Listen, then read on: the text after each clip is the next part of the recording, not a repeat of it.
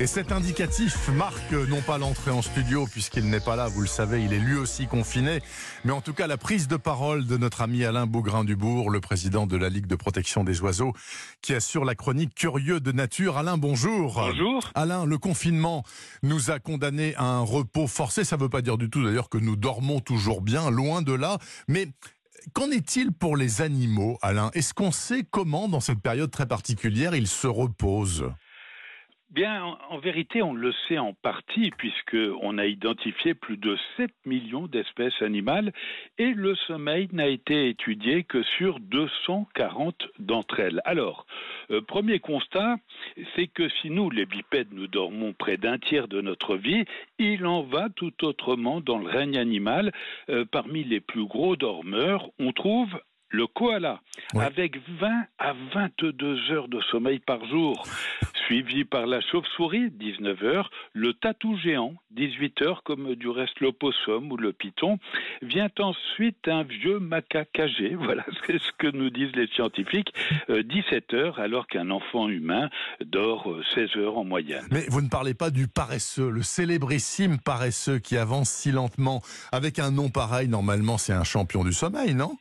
Eh bien oui, parce que le sommeil du paresseux relève de la légende. Ça n'est pas parce qu'il est considéré, comme vous l'avez dit, à juste titre, comme le mammifère le plus lent, avec moins de 10 mètres à la minute, qu'il dort le plus.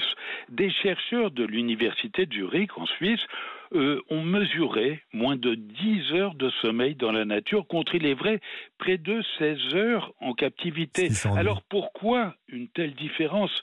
Eh bien Bernard, on n'en sait rien. Les scientifiques pensent qu'en captivité, la solitude, voire la dépression, mmh. euh, peuvent modifier le rythme d'activité ou au contraire apporter une sécurité qui invite au laisser aller. Bah, c'est exactement comme nous, hein. on est en captivité depuis le 17 ah mars, donc euh, ça génère des changements d'humeur et de comportement.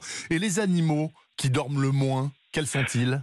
Alors, parmi les insomniaques, les champions sont incontestablement les chevaux, les ânes et les éléphants, mhm. avec seulement deux à trois heures par jour. Mais celle qui décroche la palme, c'est la girafe qui peut se contenter d'une petite demi-heure de sommeil, euh, voire de quelques minutes de sommeil profond chaque jour. On constate également que bien souvent ces animaux euh, dorment debout, même s'il arrive, c'est très rare, que certaines girafes tordent leur cou à 180 degrés pour le poser sur leur dos en position assise. Oui, j'ai vu une photo, c'est très très impressionnant d'une girafe comme ça, c'est très bizarre. Les animaux qui ne dorment que d'un œil, est-ce que c'est une légende? Eh bien non, pas du tout. C'est un phénomène qui a été notamment étudié en Camargue, où l'on a constaté que les canards, selon les espèces, euh, pouvaient avoir des temps de sommeil différents en fonction de la période de l'année. Le canard siffleur, par exemple, dort beaucoup en janvier, près de 9 heures, mais seulement 5 heures en octobre. Cela dit, pour répondre à votre question, on a effectivement constaté euh, que lorsque les canards sont en groupe, les individus de la périphérie ouvre un œil, l'autre reste fermé, 5 à 40 fois à la minute.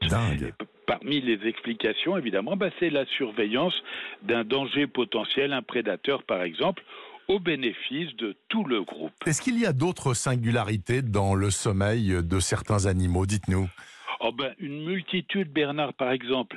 Ça, c'est extraordinaire. La femelle d'orque, qui vient de mettre bas, ne dort pas pendant deux semaines pour protéger sa progéniture, laquelle ne dort pas durant les 15 premiers jours de sa vie.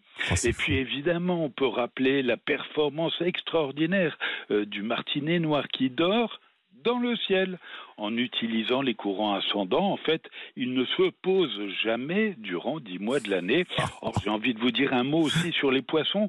Euh, bien qu'il n'ait pas de paupières, ils dorment. Il y, il y en a qui sont diurnes et d'autres nocturnes, mais ils ne connaissent pas le sommeil paradoxal durant lequel se produisent les rêves. Conclusion, les poissons ne rêvent pas. On compatit, bah, Bernard. On compatit, mais euh, ça leur évite de faire des cauchemars aussi. Hein. Exactement. ça, c'est pas mal quand même. Merci beaucoup. Écoutez, j'en ai appris un rayon là sur le sommeil des animaux. Je ne savais rien, j'en sais un peu plus. Merci beaucoup Alain Bougrain-Dubourg. Bon week-end et dormez bien donc. Hein. Reposez-vous bien. Salut, bye.